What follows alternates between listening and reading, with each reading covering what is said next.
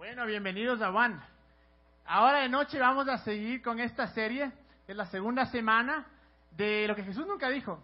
Es impresionante ver cómo lo que creemos nosotros, no sabemos ni siquiera por qué creemos. Tal vez alguien nos dijo, tal vez nos contaron, pero yo creo que cada creencia que tenemos, en verdad deberíamos eh, cuestionarnos y decir, ¿por qué creemos esto? ¿Será que Dios dijo en verdad o será que alguien se inventó? Pero antes de eso tengo un anuncio súper importante. Si alguien es el dueño de un carro eh, Volkswagen Fox, es un gris con placa TDE 491, porfa muévanle de urgencia porque está bloqueando y se les puede llevar la grúa. Entonces, si es que tienen el, Golf eh, Fox TDE 491, no miren alrededor para que no les hagan tener vergüenza a los que salen. Pero bueno, eh, estábamos hablando de esta serie de cosas que Jesús nunca dijo. Y algo que yo creo en verdad y algo que, es, el sueño que tenemos aquí para, para Juan, es que la imagen que la gente tiene afuera de Dios o de Jesús sea completamente cambiada. Porque yo creo que Jesús es la persona más mal representada en la historia. Alguien tal vez escuchó algo o se imaginó que esto dijo o usaron a Dios para manipular a alguien, y de repente, claro, cuando la gente escucha, cuando uno le escucha a la gente afuera, ¿por qué no crees en Dios? Eh, ¿Por qué estás en contra de Dios? Siempre dicen cosas que son completamente en contra de lo que Jesús dijo. Entonces, ahora vamos a hablar sobre dos mentiras, pero no sé, no, no todos aquí me conocen, pero los que me conocen saben que en diciembre yo tuve un accidente. Estaba yo viniendo por una calle y vino un policía, no le vi, bueno, yo creo que él, se salió, pero la cosa es que me chocó y fui a parar a la cárcel. Fue el 23 de diciembre y me tocó pasar la noche ahí. Fue horrible porque salí el 24 a mediodía, espantoso. Pero, eh, claro, cuando, cuando yo estaba en la cárcel, me acuerdo que lo, lo primero que a uno le, se viene a la mente, ¿a quién llamo? ¿A quién llamo para que, para que puedan ayudarme, para que puedan sacarme acá? Entonces, claro, comencé a, llamar a una amiga, comencé a llamar a otra persona y otra persona. Mi hermano es abogado y comenzó a, a llamar a todos los que conocía para ver si me podían eh, sacar. Y claro, después de eso yo salí y me ponía a pensar un día que es impresionante cómo aquí en, el mundo, en Ecuador, en todas partes, las palancas es algo súper importante, ¿no es cierto? Casi todo se mueve por palancas. Alguien que quiere un trabajo necesita palancas. Alguien que quiere eh, sacar cierto negocio, palancas. A veces algunos le meten a la cárcel como me metieron a mí para salir, palancas. Y claro, eso puede ser bueno o puede ser malo. Puede ser bueno para los que tienen palancas. Perfecto, se meten a la cárcel, conozco un juez, conozco un policía y perfecto. Pero ¿qué pasa a los pobres que no tienen palancas? ¿Qué pasa a los que no tienen una palanca para poder ir a trabajar, no tienen una palanca para eh, sacar cierto permiso o para tener cierto trabajo? están fregados, pues. Pero lamentablemente, para bien o para mal, es así como funciona el mundo. Pero el problema no es ese, sino que el problema es cuando nosotros traemos estas costumbres o estos comportamientos y lo hacemos como que fuera parte de Dios. Cuando pensamos que la misma manera en la que nosotros vivimos, de la misma manera que nosotros pensamos, es como es Dios. Y muchas veces traemos esto de las palancas hacia, hacia Dios y pensamos, bueno, Dios escucha más a uno, Dios bendice más a uno, o, Dios hace más por unos, y de, cierta manera traemos eso a, Dios y pensamos que todos necesitamos palancas, cuando en realidad la Biblia más clara no puede ser que es uno a uno. Y la primera eh, mentira que quiero decirles ahora, que tal vez esta mentira no la decimos, tal vez alguien no se para acá y, y dice, pero sí la creemos, y es la que pueden ver en la pantalla, que es, solo hablo a los más espirituales. Muchas veces hay gente que se me acerca y me dice, oye loco, Dios te escucha a ti, dame orando. Miles de veces, no les puedo decir cuántas veces, oye, eh, a Dios, te hace, Dios a ti te hace caso, por favor, ora por mí. Y claro, tal vez nadie se pare y dice, bueno, solo Dios habla a ciertas personas, tal vez sí, ¿no? Tal vez sí hay gente en el extremo que dice eso, pero la verdad es que creemos eso. Dentro de nosotros pensamos que necesitamos de alguien más para que Dios pueda escucharnos. Necesitamos ir a, donde otro o donde, donde alguien más para que esas personas sean la palanca y Dios nos pueda escuchar. Y actuamos, en realidad, nuestra vida es, siempre actuamos, no sé si han visto estas, estas típicas, ¿no? Eh, cadenas de oración o en Facebook, que sale, que es la cosa más manipuladora, que sale un niño, pucha el pobre, sin ojo, sin mano, y dicen, ora por él y Dios le hará un milagro. Y tiene 100 mil likes. Y pensamos que si compartimos, y mientras más gente ora, Dios va a decir, hijo de madre, qué bestia, la gente está orando, ahora sí voy a hacer algo. Y es completamente equivocado. Pero la, la, verdad es que a veces nosotros actuamos de esa manera, que para acercarnos a Dios o para escuchar de Dios, necesitamos a alguien más. Y si vamos a ver lo que, lo que dijo Jesús, cuando Jesús vino, la semana pasada hablamos de, de cómo Jesús era tan importante para que nosotros eh, y, que vino a darnos salvación. Un amigo una vez me dijo, ¿ser salvo de qué? Y claro, creemos nosotros obviamente que con Él nos diremos al cielo, pero también creemos que Él vino a darnos salvación de nosotros mismos, de los errores que cometemos, de las situaciones que nos suceden. Pero cuando Él vino acá, Jesús, miren lo que dijo, si vamos a, Juan 16, 13, y pueden ver en sus, sus pantallas, dice, pero cuando venga el Espíritu de la verdad, Él nos guiará a toda la verdad porque no hablará por su propia cuenta, sino que dirá solo lo que oiga y denunciará las cosas por venir. Mira lo que dice ahí, dice, eh, pero cuando venga el Espíritu de verdad, Él los guiará a la verdad.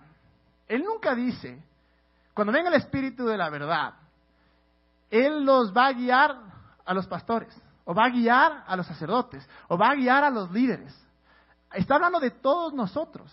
Está hablando de que Jesús, que todos nosotros tenemos ese acceso. Y claro, el Greg hablaba la semana pasada que hay una diferencia inmensa entre el Antiguo y el Nuevo Testamento. Y si alguna vez han asistido a una iglesia católica o una iglesia cristiana, probablemente han escuchado eso. Hay un Antiguo Testamento, un Antiguo Pacto, y hay un Nuevo Testamento, un Nuevo Pacto. Y es completamente diferente. La diferencia de esos dos pactos es que la manera en la que Dios se relacionaba con el hombre. Antes, claro, uno va al Antiguo Testamento donde la gente tenía que ir a través de los sumos sacerdotes, tenía que, ir a través de personas para poder escuchar de Dios. Pero en el Nuevo Testamento, como decía el Greg, cuando Jesús vino y cuando Jesús murió, lo que hizo fue hacer un acceso directo para que nosotros vaya, podamos ir directamente a Dios. Para que no necesitemos a nadie más, para no estar diciendo, oye, puedes orar. Oye, ¿qué hago? Yo estoy, estoy completamente de acuerdo en que debemos buscar consejo y que debemos ir donde personas que han vivido más que nosotros y que saben más. Pero el rato que nosotros pensamos que Dios escucha más a otros, o que porque tal vez yo hice una cosa mala, o yo, tal vez yo pequé, Él no me va a escuchar. En ese rato nosotros estábamos diciendo, Jesús, no me amas. O Jesús, tú estás haciendo eh, acepción de personas, estás escogiendo a quién hablar y a quién no hablar. Pero la verdad es que aún en nuestros peores momentos es cuando Dios nos habla aún en el momento en donde estamos más oscuros, es cuando podemos tener ese acceso directo. Y miren lo que dice después en Efesios. Ahora, este libro de Efesios es, Pablo. Y, lo interesante es que eh, el apóstol Pablo, quien escribió esta carta, él, cuando escribió esta carta, ni siquiera había visitado una iglesia que estaba en Éfeso. Pero lo que sucedía era que la gente había hecho una como eh, una imagen de una diosa que se llamaba Diana. ¿Y qué es lo que pasó? La gente comenzó a traer eh, sacrificios, comenzó a traer diferentes cosas para complacerla a esta diosa Diana. Y claro, eso se, involucró en lo, que es, era Jesús y comenzaron a actuar de la misma manera. Que necesito alguien que esté por medio, que necesito alguien que hable con Dios por mí. Y miren lo que dice Pablo, dice, en esos tiempos ustedes vivían apartados de Cristo, obviamente antes de que venga Jesús, ¿no? No les permitía ser ciudadanos de Israel y no conocían las promesas del pacto que Dios había hecho con ellos.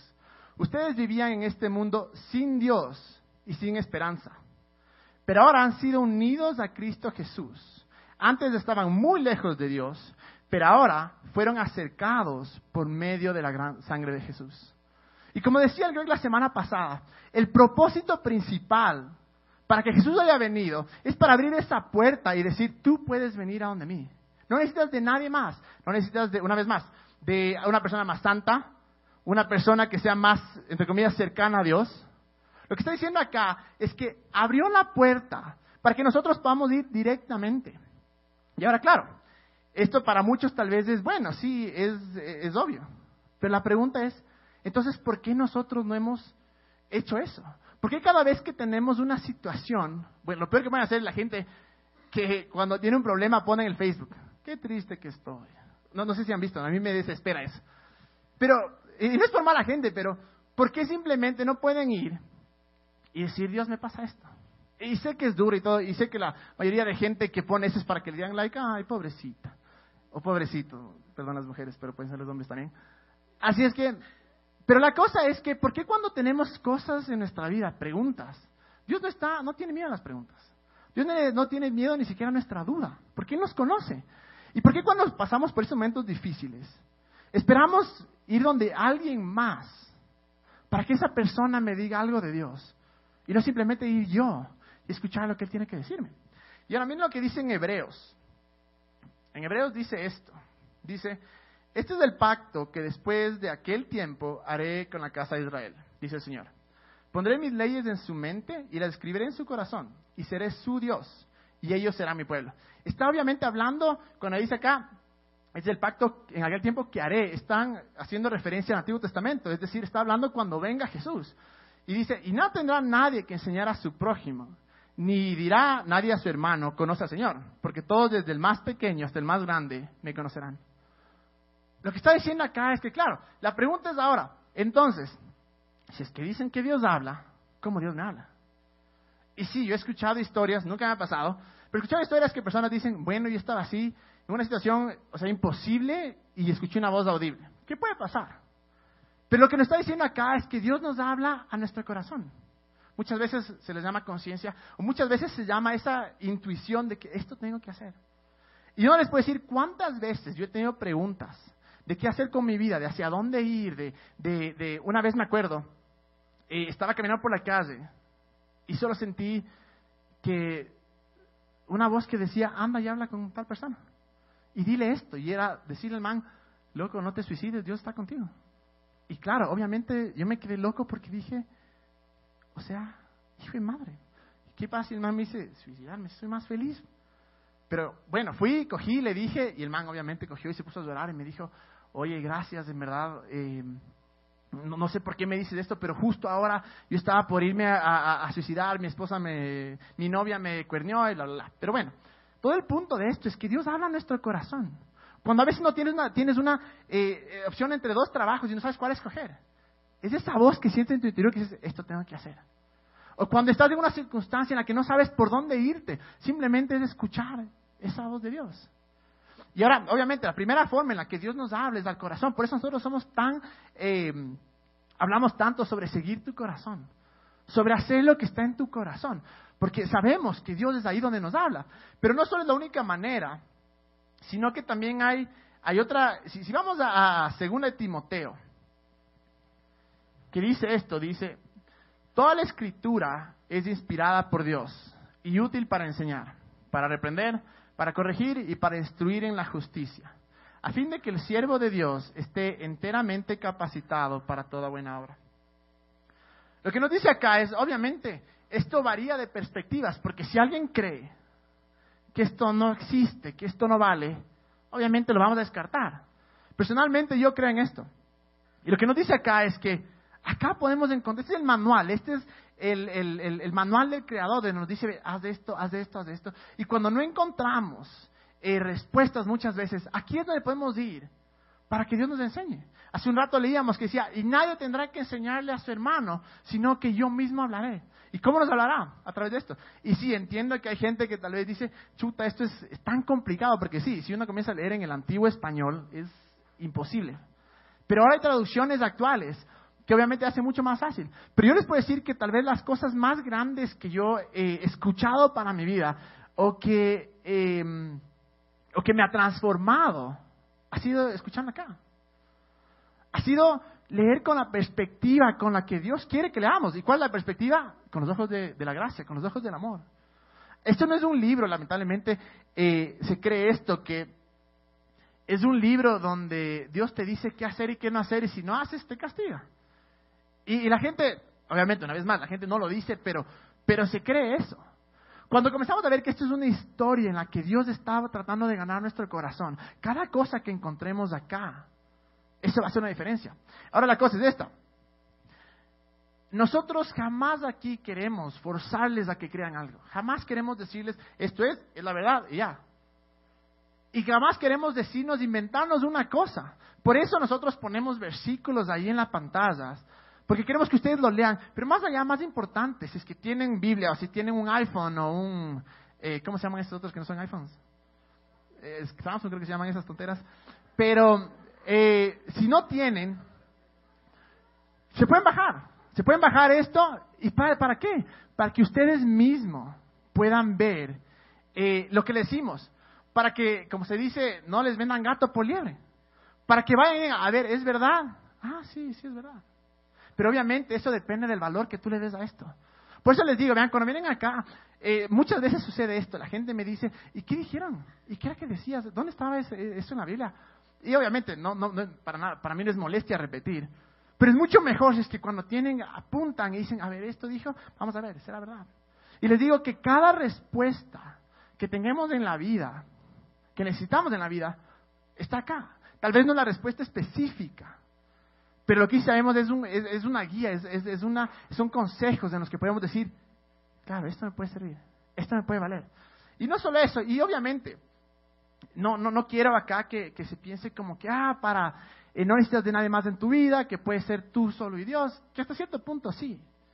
Pero también creo que Dios habla a través de las personas. También creo que a veces cuando vienen acá, o cuando conversan con alguien, o cuando van a alguna iglesia, y, y justo lo que, lo que se está hablando es como decir, hija madre, me está hablando a mí. Creemos que también Dios habla de esa manera. También creemos que Dios eh, habla a través de otras personas. Por ejemplo, aquí están eh, dos de mis, tres de mis mejores amigos que al mismo tiempo son mis pastores y mi mentor. Pero algo que me encanta de ellos es que cada vez que yo hablo con ellos, y, una vez más, yo quiero ser eh, súper enfático en esto, no estoy diciendo que no necesitas a nadie en tu vida, para nada. Sí, Dios te puede hablar a través de otras personas. Lo que estoy diciendo es que Dios te habla primero a ti o puede hablarte personalmente a ti. Pero cuando yo voy y les pregunto a ellos, les digo, oye, loco, me pasa esto. Son el Greg, el Daniel y el Aldo. Y, cada cierto tiempo hablo con ellos. Y les digo, eh, pana, me pasa esto, siento así, no sé qué hacer. Casi siempre la respuesta de ellos es esta. ¿Qué te dijo Dios o qué piensas tú? Me encanta porque ellos no tratan de coger y poner el, el, ¿cómo se llama? El, el, papel de que lo que yo digo es ley. Solo Dios me habla a mí. Y si tú estás equivocado, qué pena porque yo tengo la razón. Que lamentablemente se ha usado eso a través de los años. No sé cuál sea la motivación, tal vez es, solo se conoce es, e, e, esa forma, pero se ha usado esto para manipular a la gente, para yo poder decirte qué hacer, cuándo hacerlo y cómo hacerlo.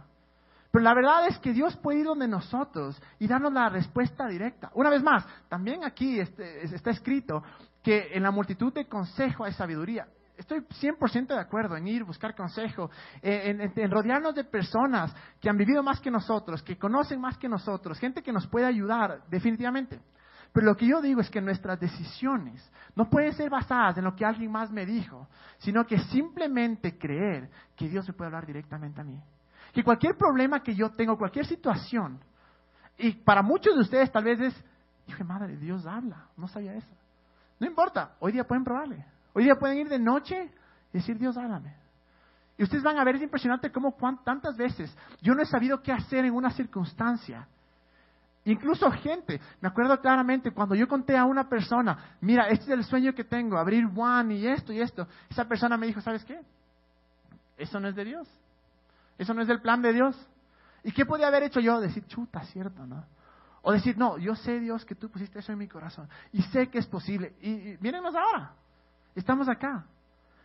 De acuerdo, escuchemos consejo. Pero no dejemos que eso nos robe de la capacidad de poder ir directamente a Dios y poder preguntarle a Él todo. De ir acá y leer lo que tiene que decir para mí. Sí, hablemos con otras personas, pero dejemos que la decisión que tomemos en nuestra vida sea basada en lo que Dios me habla a mí. Así es que esa es una de las, de, la primera mentira que quería hablar. Obviamente, como les digo, tal vez nadie se para y dice, Dios solo habla a los más espirituales, pero la manera en la que actuamos sí refleja eso. Y la otra mentira, esta es una mentira que está ahí, dice, si quieres mi bendición y protección, necesitas tener la cobertura espiritual de alguien más. Si alguien jamás ha escuchado la cobertura espiritual, qué suerte. O sea, y qué pena que les voy a dañar la mente, pero ahora van a saber una vez más para que no les vendan gato por liebre. Pero si alguien ha crecido en una iglesia cristiana evangélica, muy probablemente escuchó esta palabra cobertura. Ahora, la cobertura dice esto, dice que si quieres mi bendición y protección, necesitas, eh, no, perdón, dice que solo estás protegido espiritualmente cuando y ungido cuando estás sometido a algún pastor o a alguna iglesia. Y sé que para muchos, si es que alguna vez han, asistido a una iglesia cristiana, y, no por, por, acabarles para nada, porque yo creo que la gente no hace cosas con mala motivación, yo creo que es simplemente lo que se ha creído y, nunca nadie ha cuestionado y ha seguido haciéndolo. Pero esta palabra cobertura solo está una parte en la Biblia y que habla de que la cobertura, la gloria de Dios nos va a cubrir. En ninguna parte de la Biblia habla que para tener cobertura, para tener bendición espiritual o para tener bendición o protección, necesitamos estar sometidos a alguien. Lamentablemente, a través de los años se ha usado esta eh, doctrina. Una vez más, yo creo que la mayoría de gente no lo hace con mala intención. Yo creo que la mayoría de gente eh, lo hace porque es lo único que sabe, es lo único que, o piensa que es la manera correcta. Pero lamentablemente se ha usado esta, esta eh, doctrina para manipular a la gente, para decirle qué hacer. Si no vienes a, si no vienes a Juan, verás lo que te pasa. Si es que no viniste ahora, te fuiste a ver el fútbol y te chocaste, qué pena.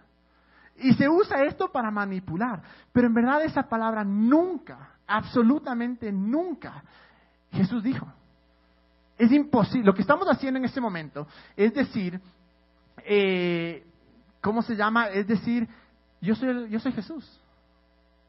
Yo soy Jesús. Yo te voy a dar a ti mi protección. Yo te voy a dar mi bendición. He escuchado casos tan extremos de gente que dice, bueno, para amarrarme necesito la cobertura de alguien.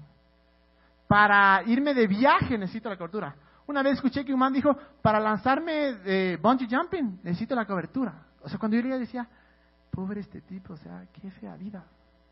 Porque claro, piensan que, y una vez más, volviendo, creo que tenemos que buscar consejo definitivamente. Pero pensar que un hombre o una organización, o que Juan, o que yo, o que el Greg, podemos darte cobertura, es decir, que yo estoy tomando el, lugar de Dios. Porque el lugar, en verdad, el, el, propósito de un pastor, de un líder, de un sacerdote, es este. Decir, este eres tú, este es Jesús. Anda, anda. Mi propósito es enseñarles, el propósito de, todos los líderes y pastores es enseñarles cómo ir hacia Jesús, pero jamás tomar ese lugar en el que digo, bueno, ahora que estás acá, necesitas mi cobertura para que seas bendecido. Si quieres ir a predicar de Dios, yo tengo que aprobarte. Es una estupidez. Y lamentablemente, eso nos trae en esclavitud. Si es que pensamos que dependemos de alguien más para poder ser bendecidos. Y una vez más les digo, no, no, no quiero sonar aquí como que acaba alguien más, ¿no? y perdón si suena así, pero lo único que digo es que tal vez la gente que lo ha hecho y que ha predicado esto por muchos años ha sido porque alguien más le ha dicho. Pero les, les, digo que vayan y busquen esto. Y miren lo que dice en 1 Timoteo 2.5. Dice, porque hay un solo Dios y un solo mediador entre Dios y los hombres, Jesucristo hombre. ¿Quién escribió esto? Pablo. Muchas veces cuando se habla de la cobertura, se dice que, claro, veamos ejemplos en la Biblia. Moisés y Josué. Moisés era la cobertura de Josué. Y estoy siendo un poco teológico acá porque algunos que han tenido este, este, este, esta ideología o esta doctrina en verdad se den cuenta de por qué no es. Entonces dicen, ¿no? Bueno, para Josué, ¿quién era su cobertura? Moisés. Los que no saben, Josué era como el discípulo de Moisés. Luego es, bueno, la cobertura de, de Timoteo era Pablo. Para los que no saben, Timoteo, el discípulo de Pablo. O dicen de Elías y Eliseo, que la misma relación. Pero lo que no se habla es que entonces, ¿quién era la cobertura de Moisés? ¿Quién era la cobertura de Pablo? ¿Quién era la cobertura de Elías? Y claro, aquí, al ser el, eh, Timoteo el discípulo de, Pablo, o la persona más pegada a él, si es que esta doctrina hubiera sido escrita por Pablo, Timoteo jamás diría esto. Y si podemos poner el versículo una vez más, 1 Timoteo 2.5 dice, porque hay un solo Dios y un solo mediador entre Dios y los hombres, Jesucristo hombre. No necesitamos de nadie para acercarnos a Dios. No necesitamos de nadie para, para conseguir las bendiciones de Dios. Las bendiciones de Dios ya fueron conseguidas por Jesús. Y no necesitamos de nadie para que seamos protegidos espiritualmente, o que no nos pasen accidentes, o que seamos bendecidos. Estoy 100% de acuerdo que todos deberíamos tener pastores, líderes, sacerdotes, como le llamen, o como, como sea la persona que habla en tu vida, mentores. Pero jamás podemos darle el, lugar de Dios. Porque saben que lamentablemente esto, claro, lo que me hace a mí es vago. Digo, bueno, como mi cobertura me dijo, así ha de ser. Y el otro lado digo, bueno, ahora tiene que hacer lo que yo le digo. Entonces, lo que tenemos que estar completamente eh, convencidos es que la muerte de Jesús fue suficiente. Él fue el único que abrió el paso para estar a Jesús. Y en la Biblia nos dice, Pablo el mismo que escribe esto, que escribió casi todo, dice una cosa, dice, todas las bendiciones ya son suyas. Y si eso es verdad, significa que no necesitamos a nadie entre nosotros. Así mismo nos dice que podemos acercarnos confiadamente. Si eso es verdad, si crees eso, significa que no necesitamos a nadie para ir allá. Ahora, si vamos a, eh, ¿cómo se llama? A 2 Corintios 1.24, dice esto, dice, pero eso no significa que queramos dominarlos al decirles cómo poner en práctica su fe. Queremos trabajar junto con ustedes para que estén llenos de alegría, porque es por medio de su propia fe que se mantienen firmes. Esto es el mismo Pablo, que en pocas les decía, yo no quiero controlarles, yo no quiero dominarles, yo no quiero imponerles absolutamente nada. Y luego dice esto, dice, eh, queremos trabajar con ustedes para que estén llenos de alegría. Porque hay una cosa, la libertad nos trae alegría. Y si hay cualquier área en nuestra vida en la que no somos libres, puede ser pecado o puede ser eh, esto de que cobertura o puede ser cualquier cosa. Cualquier área que en nuestra vida que no es libre es una área en la que no hemos dejado que Dios entre. Porque Dios nos trae libertad para absolutamente todos. La libertad de Dios es tan grande que incluso somos libres para fallar. Estoy diciendo que Dios nos dice, anda, falla. Obviamente que no. Pero su libertad es tan grande que nos dice, es tu vida. Tú escoges el camino de bien o el mal. Depende de ti. Todo lo que no, toda, toda área de nuestra vida en la que nos sentimos, em, ¿cómo se llama? En la que nos sentimos eh, oprimidos o esclavos, es porque Dios no, no le hemos entregado o no hemos dejado que Dios opere en esa área. Porque la Biblia dice que donde está Dios hay libertad. Pero lo más triste es que lamentablemente la gente eh, escoge la seguridad sobre la libertad.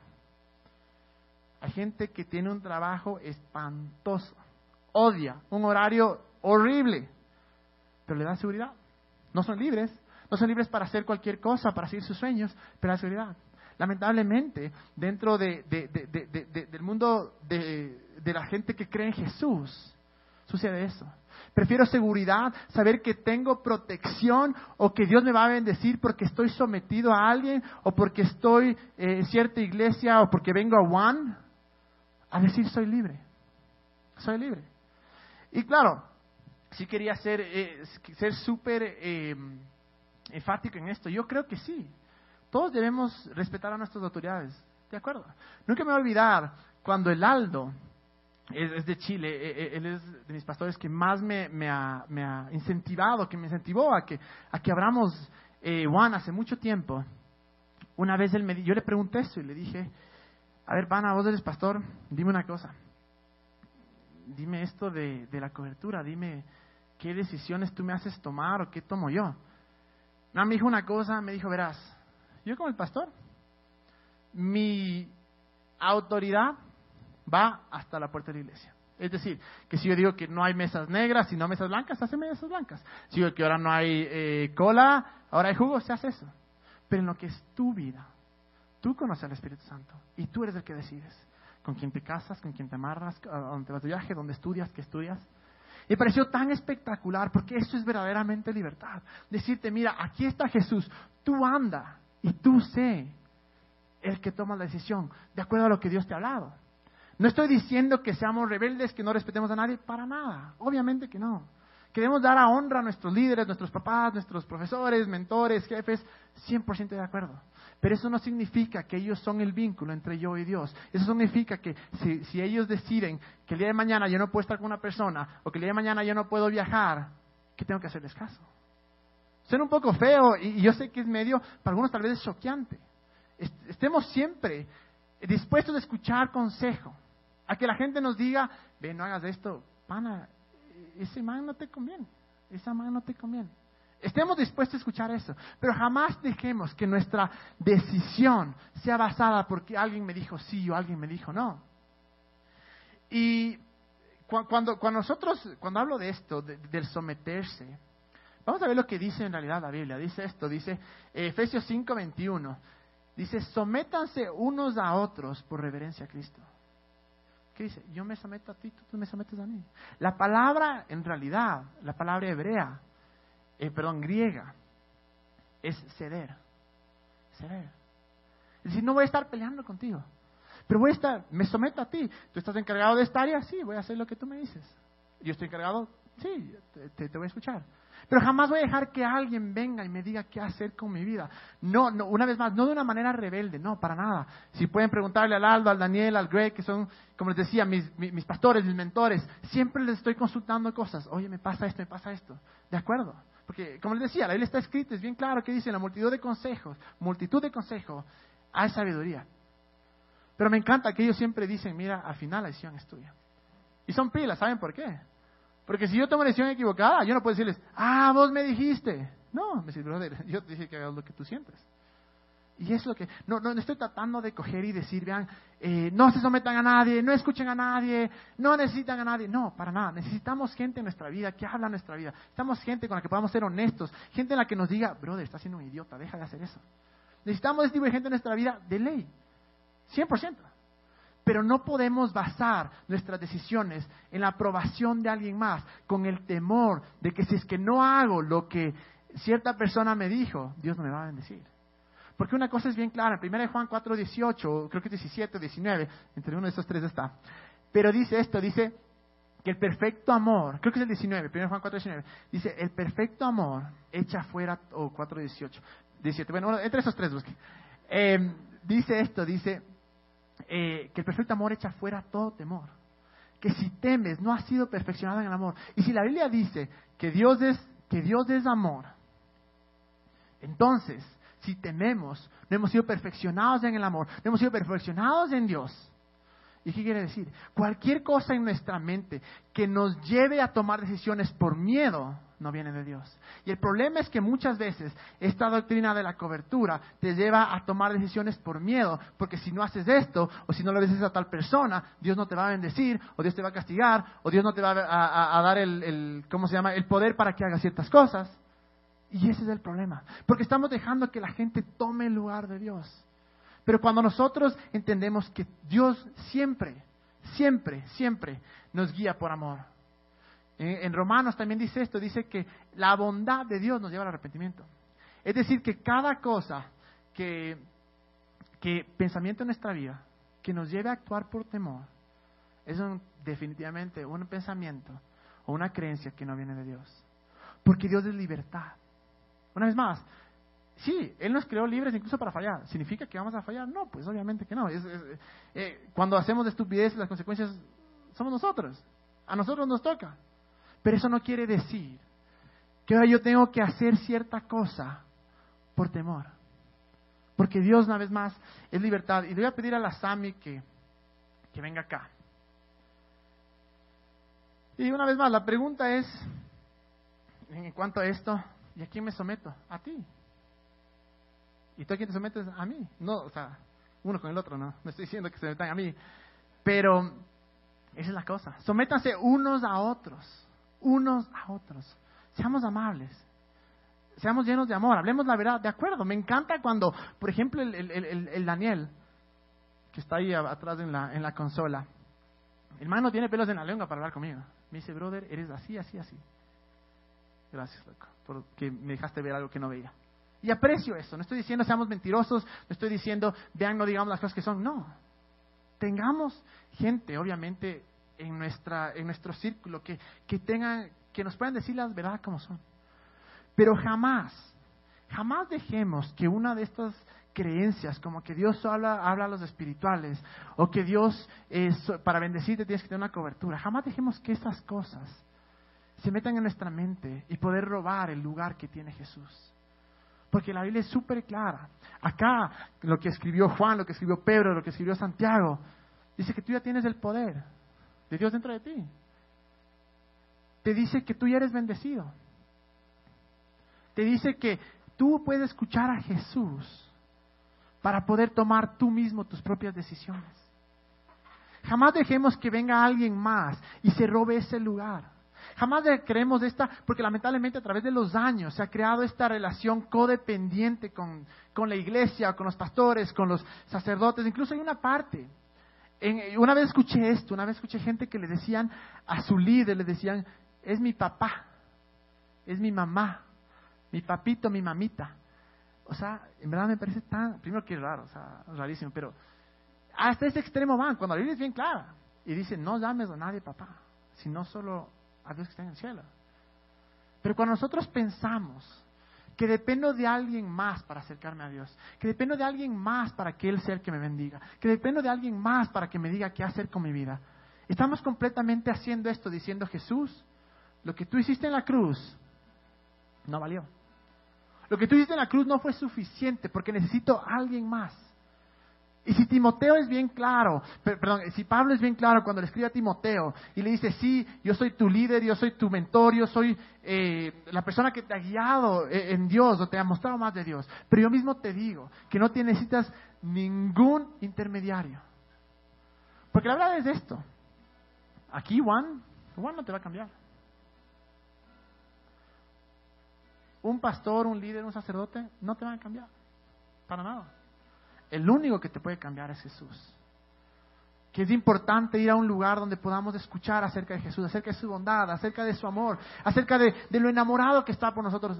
100% de acuerdo. Que necesitamos líderes, mentores de nuestra vida que nos puedan guiar nos puedan ayudar a, a ver cosas que no vemos. 100% de acuerdo. Pero lo único que nos va a cambiar es Jesús. Me encantaría poder decirles, vean, este lugar les va a cambiar. Y si no vienes a Juan, te fregaste. Si faltaste, Dios te va a castigar. Les digo, me encantaría porque estaría este lugar lleno, pues les manipulo, les meto miedo. Y vienen. Pero eso no es el papel. El papel de, de, un líder, de un pastor, es decir, mira, Jesús está ahí. Y solo tú puedes acercarte a Él. Yo no puedo hacerlo por ti. ¿Por qué tendría que hacerlo? Yo ya tengo mi relación con Dios. Él me habla a mí. Pero anda tú y acércate a Él. ¿Tienes una pregunta? Anda ya a Él. ¿Te pasó algo en la vida? Anda donde Él. ¿Tienes ganas de ir y contarle a alguien más de Jesús? Anda. Jamás dejemos que estas creencias nos roben el lugar que Jesús podría o debe tener en nuestras vidas. Que solo Jesús, nada más. Nada más. Una vez más, Juan no les va a cambiar. Una persona no les va a cambiar. Les va a ayudar. Juan les va a ayudar porque obviamente aquí creemos que predicamos el amor de Dios y creemos que eso les va a transformar. Pero es Jesús y el rato que ponemos barreras, el rato que, decimos necesito de alguien o necesito de algo para poder acercarme, estamos diciendo, Jesús no eres suficiente. Y déjenme decirles que Jesús es más que suficiente. Les voy a pedir que se pongan de pie. Mientras leo este último versículo, que está en Hebreos 4, 15 y 16. Dice, nuestro sumo sacerdote comprende nuestras debilidades al hablar de nuestro sumo sacerdote está hablando de Jesús. Y dice, comprende nuestras debilidades, porque enfrentó todas y cada una de las pruebas que enfrentamos nosotros. Sin embargo, Él nunca pecó. Lo que me encanta de este versículo es que dice, Él, eh, volvamos al 15, dice, Él enfrentó toda y cada una de las pruebas y comprende nuestras debilidades. Él más que nadie comprende las noches que hemos llorado. Él más que nadie comprende nuestras frustraciones. Él comprende nuestros vicios. No digo que los aprueba, pero comprende cómo nos sentimos. Él comprende cada cosa que pasamos en la vida. Cuando un familiar murió, cuando una novia o un novio nos, nos cortó y nos rompió el corazón, cuando me quedé sin trabajo, cuando me fui a la cárcel, cuando tantas cosas que nos suceden. Aquí dice esto, dice, porque enfrentó todas y cada una de las pruebas que enfrentamos nosotros. Pero Jesús comprende nuestra debilidad. Yo no comprendo su debilidad. Muchas veces hablo con personas que me dicen, me pasó esto en la vida y esto y esto. No puedo comprenderles porque no las he vivido. Y no puedo decirme, sí, te entiendo, porque no te entiendo. Pero hay alguien que te entiende, Jesús. Y ahí dice, las pruebas que enfrentamos nosotros, Él entiende. Y no solo que entiende, sino que está a nuestro lado. Incluso ahí arriba dice nuestras debilidades, nuestro pecado, nuestras malas acciones, nuestros errores. Él entiende. Él nos coge de la mano y dice, está bien, ven conmigo, yo ya te perdoné, yo te puedo ayudar. Y el siguiente dice esto. Me encanta porque el preámbulo para llegar acá te dice, Él te entiende. Te dice, Él conoce tu debilidad, Él pasó por lo mismo. Y mira lo que dice el 16. Así que acerquémonos con toda confianza al trono de la gracia de nuestro Dios. Allí recibiremos su misericordia y encontraremos la gracia que nos ayudará, ayudará cuando más la necesitemos. Así que acerquémonos con toda confianza al trono de la gracia. ¿Por qué el trono de la gracia? Porque se diría al trono santo. Yo he pecado, no me puedo acercar. Se diría al trono de la fe.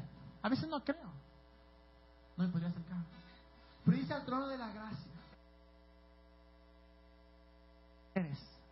Ven en tu peor momento, ven en tu mayor duda, ven en tu mayor incredulidad. Ven al trono de la gracia. Y no solo dice ven, sino dice con toda confianza. Confianza diciendo, sé que me escuchas, sé que estás de mi lado, sé que me amas, sé que me has perdonado. Allí recibiremos Ojo que no dice ahí recibiremos su corrección, ahí recibiremos su castigo, no, su misericordia y encontraremos la gracia que nos ayudará cuando más la necesitemos. Jamás permitamos que algo más, o una creencia, o, alguna doctrina, o alguna institución, o alguna persona nos robe de lo más hermoso que es irnos a Jesús directamente. ¿Tienes preguntas? Pregúntale. ¿Tienes cuestiones? ¿Tienes dudas? ¿A dónde. Tal vez yo no sé. Es más, estoy seguro que muchas de las dudas que tienen no tengo idea. Pero Jesús está ahí. Y mientras cantamos ahora, quiero decirles una cosa. Hay una razón por la que cantamos. O también le llamamos adoración. Es cuando estoy diciendo, Jesús confía en ti. Tal vez no sé. Tal vez incluso no sé si existes. Pero voy a probar si es que eres verdadero. Tal vez no me lo merezco, pero estoy dejando mi vida de lado y no veo lo que yo he hecho, no veo mis malas decisiones, sino veo tu bondad, veo tu amor, veo que tú eres más que suficiente, veo que no necesito a nadie para acercarme a ti.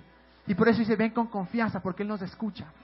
Y mientras cantamos, antes de cantar, vamos a orar, pero pregúntenle, entréguenle, pídanle. Voy a pedir que cierren sus, sus ojos. Jesús, te doy gracias por todos los que están acá.